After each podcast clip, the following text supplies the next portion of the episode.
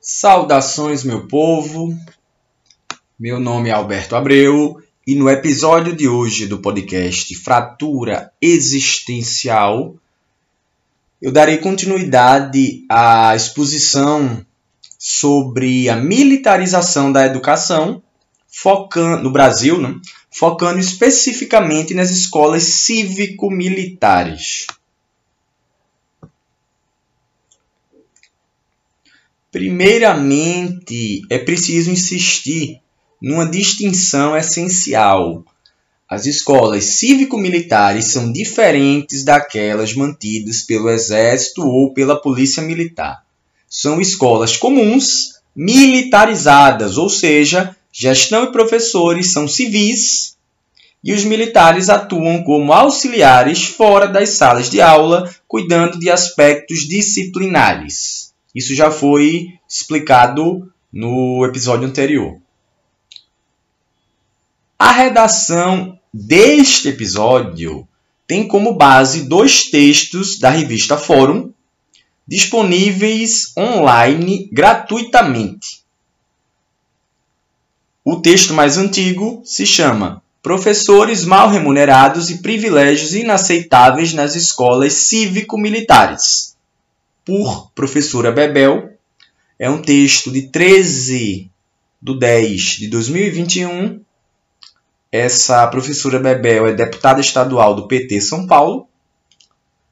E o outro texto mais recente, de 17 de 7 de 2023, mês passado, se chama Exclusivo as escolas cívicas militares são parte de um projeto das Forças Armadas para 2036. E aí, saindo do roteiro, eu já adianto que esse segundo texto, que é uma entrevista, não explica bem esse projeto para 2036. É, e, e, aí, esse segundo texto ele é uma entrevista com Catarina de Almeida Santos, que é uma pedagoga doutora em educação pela USP. As informações contidas em ambos os textos serão complementadas por reflexões minhas, originadas de diversas leituras e experiências. Então, eu mencionei os dois textos para vocês saberem de onde eu estou tirando informação, né? É sempre bom isso, ir atrás de informação e ver, porque tem muita mentira, muita fake news, enfim. Então, no episódio anterior, eu dei indicações gerais acerca da, da diferença básica entre uma educação civil, civil é não militar, para simplificar. Educação civil que se pretende inclusiva, aberta à diversidade, criativa, crítica, permitindo e estimulando a diferença e a contestação, e por outro lado, uma educação militar cuja essência é a obediência cega e padronização máxima. O segundo texto que eu mencionei agora há pouco é uma entrevista com a pedagoga Catarina de Almeida Santos. E aí, na segunda pergunta feita a ela, a menção a um livro sobre a juventude hitlerista uh, de autoria da Susan Campbell Bartoletti,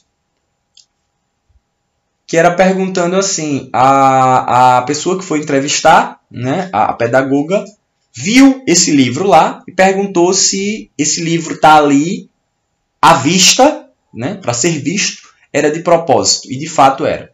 Então, só contextualizando, para quem não, não sabe, Juventude Hitlerista foi um movimento de cooptação que exerceu uma profunda lavagem cerebral nos jovens alemães, fazendo com que eles aderissem ao nazismo. Uma das características básicas do nazifascismo é a militarização da sociedade, pregando valores como honra, obediência, disciplina, hierarquia, sempre colocados em prática de modo acrítico, ou seja, de maneira cega, fanática. É um modo de controlar as pessoas como se elas fossem robôs que apenas obedecem sem pensar. Aí, sobre essa conduta militarizada na educação, a Catarina de Almeida diz o seguinte, abre aspas. É a lógica do bater continência, obedecer comando, da uniformização, da negação do sujeito. Quando você tenta padronizar todo mundo, você está negando a diversidade, o diverso dentro da escola. Então, tem muito dessa lógica da juventude hitlerista. Fecha aspas. É justamente uma aproximação da juventude hitlerista, o movimento nazista, com esse movimento de militarização das escolas. Né? Lembrando o que eu falei no episódio anterior. A gente não está falando de uma escola militar para um grupo específico de pessoas que vão querer seguir a carreira militar. Não se trata disso. Se trata de tentar militarizar escolas comuns, para que pessoas comuns passem a agir dentro dessa lógica militarizada de obedecer, de, de dizer sim, senhor, de não pensar. Enfim. Se vocês prestaram atenção direitinho, perceberam que as minhas palavras e as dela, da pedagoga, são semelhantes na descrição de como funciona a educação militarizada e de qual seu objetivo eu resolvi citar a autora como argumento de autoridade, ou seja, não é apenas algo que eu, Alberto, autor deste podcast, penso, mas algo defendido por uma doutora em educação, formada na USP, alguém com mais bagagem do que eu sobre esse assunto e que tem uma titulação maior, enfim. Outra frase extremamente significativa proferida por ela na entrevista diz o seguinte, abre aspas. Costumo dizer que a pedagogia... Voltando. Costumo dizer que se a pedagogia da escola fosse para o quartel, teríamos melhores resultados do que com a pedagogia do quartel vindo para a escola. Ou do que com a pedagogia Piaget substituída pela pedagogia Pinochet. Fecha aspas ela está dizendo que o modelo da escola deveria ir para o quartel e não o contrário. Não é o modelo do quartel que deve chegar na escola. Vou explicar direitinho. Antes de comentar a citação, eu preciso contextualizar. Quando, ele, quando ela fala de Piaget e Pinochet. Jean Piaget escreve-se P-I-A-G-E-T. Foi um pensador suíço extremamente influente na teoria construtivista da educação, defendendo um papel ativo dos estudantes no processo de ensino-aprendizagem, em oposição ao modelo tradicional no qual o professor fala e o aluno ouve. Aquilo que Paulo Freire chamava de educação bancária, pois se acreditava, na educação tradicional, que o professor depositava o conhecimento na mente dos estudantes passivos, quando na realidade, segundo Freire, segundo Piaget, entre outros, e eu concordo, o que ocorre na realidade é uma troca, uma construção do conhecimento por parte dos estudantes com o auxílio ou não dos professores. Já o, o Augusto Pinochet se escreve P-I-N-O-C-H-E-T. Foi um ditador militar do Chile, um terrorista da pior qualidade, apoiado pela Inglaterra e pelos Estados Unidos. Inclusive, tem um episódio nesse podcast que trata disso. Eu não vou lembrar o número. Eu acho que foi em 2021 ainda, não, não deu para olhar, né? Tudo na correria aqui. Mas é justamente falando do primeiro 11 de setembro, porque muito se menciona o 11 de setembro de 2001, quando os Estados Unidos foi atacado, mas se esquece que em 1973 uma ditadura militar derruba o governo legitimamente eleito do Salvador Allende, um socialista, e aí esse golpe militar coloca o Pinochet no poder com apoio do, da Inglaterra, da, da, da Margaret Thatcher, e dos Estados Unidos, acho que era Ronald Reagan. Enfim. Então, ela está falando que o Piaget, o, o, o, psicólogo, é, é, enfim, ele não era exatamente um educador, mas a teoria psicológica dele uh, foi aplicada na educação. Né? O Piaget tem muito mais a nos ensinar do que o Pinochet, que foi um ditador. Quando a autora defende substituir Pinochet por Piaget, sugere que se abandone o autoritarismo e se adote o construtivismo, permitindo aos militares terem pelo menos um pouco de liberdade e criatividade, ao invés de se comportarem feito máquinas. Certamente não se trata de abolir as hierarquias dentro dos quartéis, mas de flexibilizá-las, de dinamizá-las. E é de fundamental importância perceber o seguinte: vemos essa invasão do militarismo que sai dos quartéis e entra nas escolas, mas sequer se discute a possibilidade de um movimento contrário, ou seja, que as instituições militares dialoguem com pensadores da educação civil, não militar, como o próprio Piaget, para não citar Vygotsky e Paulo Freire.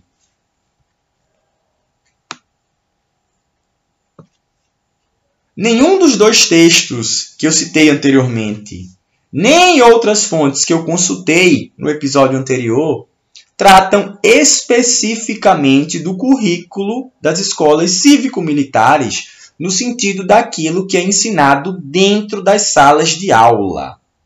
Aquilo que é falado pelos professores e aquilo que está no livro ou nas apostilas.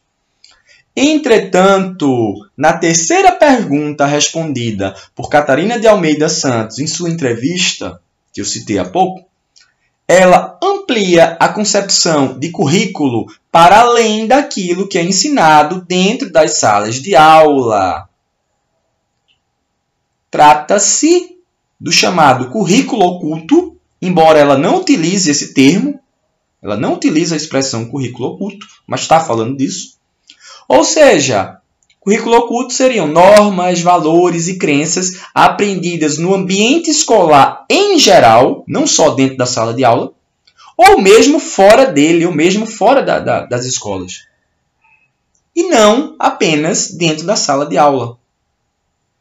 Imaginem como é ser vigiado por militares nos corredores escolares e como isso pode inibir a espontaneidade ou mesmo gerar uma obediência baseada no medo e não no respeito. A autora menciona que ordem e disciplina fazem parte da lógica da área de segurança.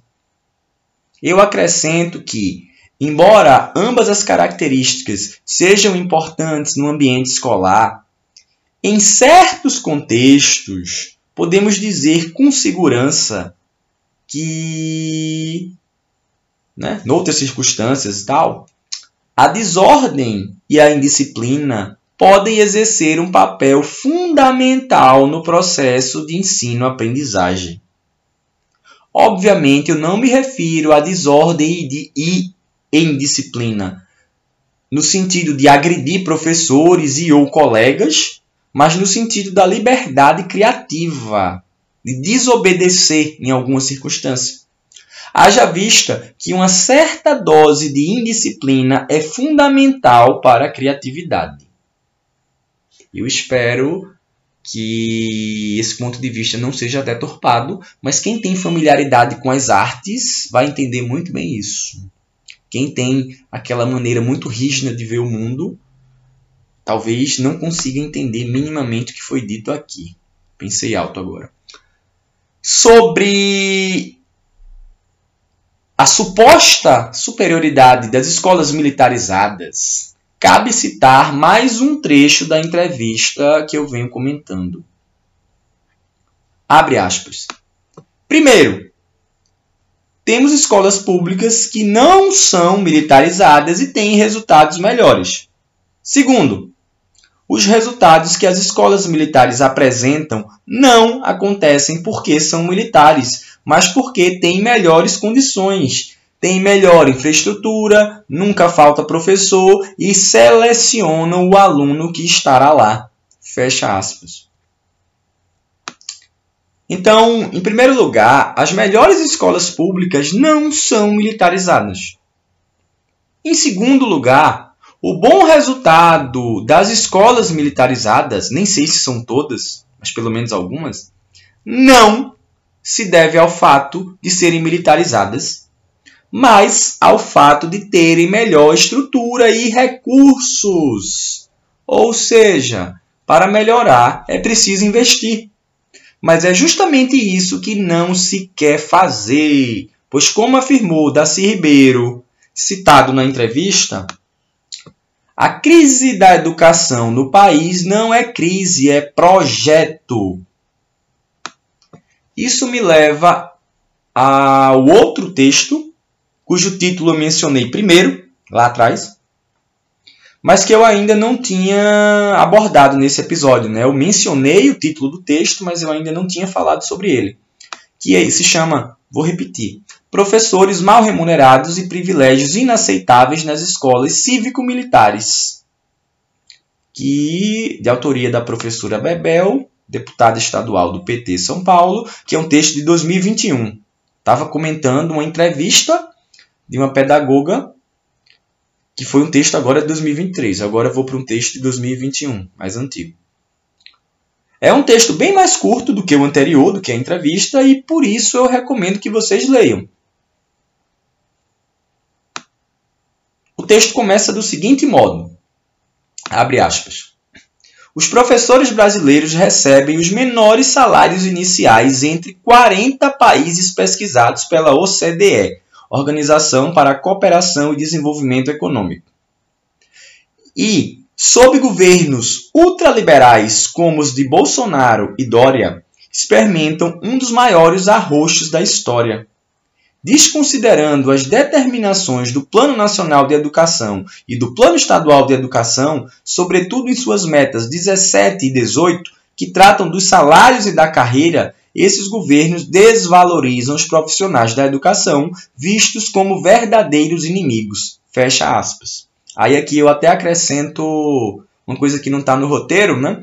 Toda essa discussão sobre as escolas cívico-militares começou nesse podcast quando eu mencionei a fala covarde do Eduardo Bolsonaro, do Bananinha, comparando professores a, a, a traficantes.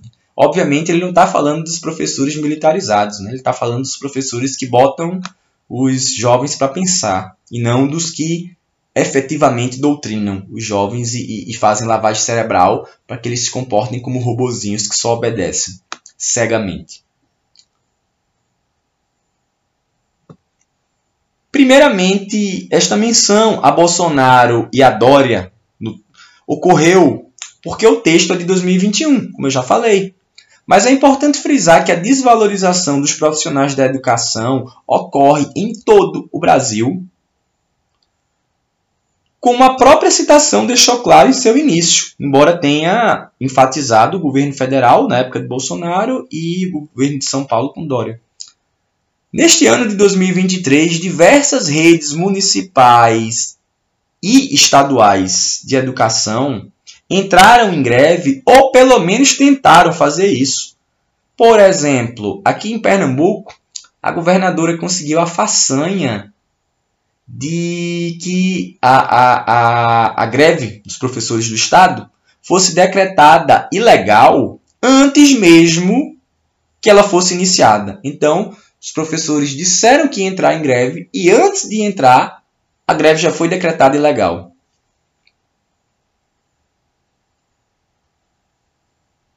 E então, o aumento salarial os professores da rede estadual do Pernambuco ele foi aprovado apenas para os professores que ganham menos. Ou seja, professores que estão há muito tempo já na rede, eles tiveram seu plano de cargos e carreiras desrespeitado. Eles não foram valorizados. Porque a ideia, quem é mais, para quem não, não entende, quem é mais antigo nas redes é, de educação vai tendo acréscimos salariais por tempo também.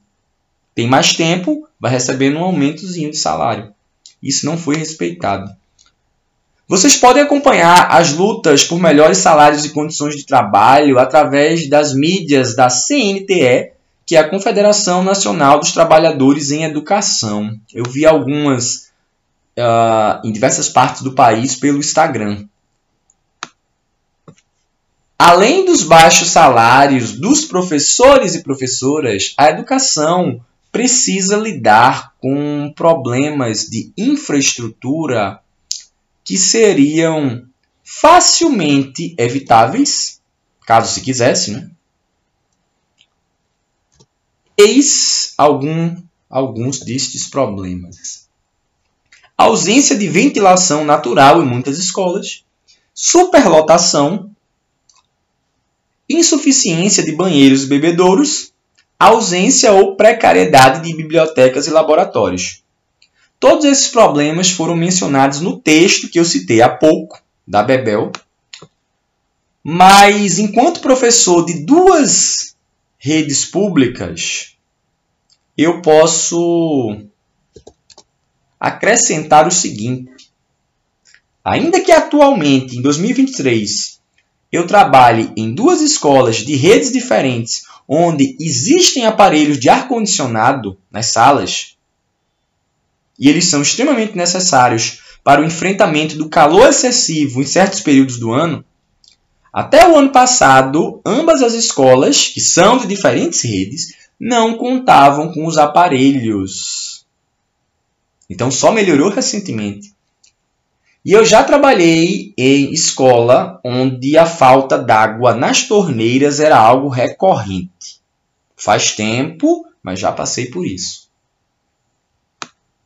Retomando a questão dos salários, cito outro trecho do texto. Abre aspas. Esse projeto não passa de um subterfúgio para obter verbas do Fundeb, Fundo de Manutenção e Desenvolvimento da Educação Básica e de Valorização dos Profissionais da Educação, e com eles engordar os salários dos militares. Fecha aspas. Ou seja, o projeto é, é, das escolas cívico-militares tem como um dos seus principais objetivos, é o que está sendo dito aqui, tirar dinheiro da educação e jogar para as Forças Armadas. Inclusive, eu vi recentemente, mas não tenho certeza se é verdade, teria que pesquisar melhor, que as Forças Armadas é, chega mais dinheiro para as Forças Armadas do que para a educação e saúde juntos. Né? Mas aí é uma coisa que eu tenho que pesquisar melhor para ver se é verdade. Mas o fato é que o que não falta é dinheiro para as Forças Armadas e com o governo Bolsonaro chegou muito mais dinheiro ainda. O livro que eu mencionei no episódio passado e vou mencionar no final deste episódio trata muito dessa questão do aparelhamento do Estado, do Bolsonaro ficar colocando militar em tudo que é cargo, cargos não militares, né? E aí é justamente isso. As escolas cívico-militares são uma invasão da área militar para a área não militar.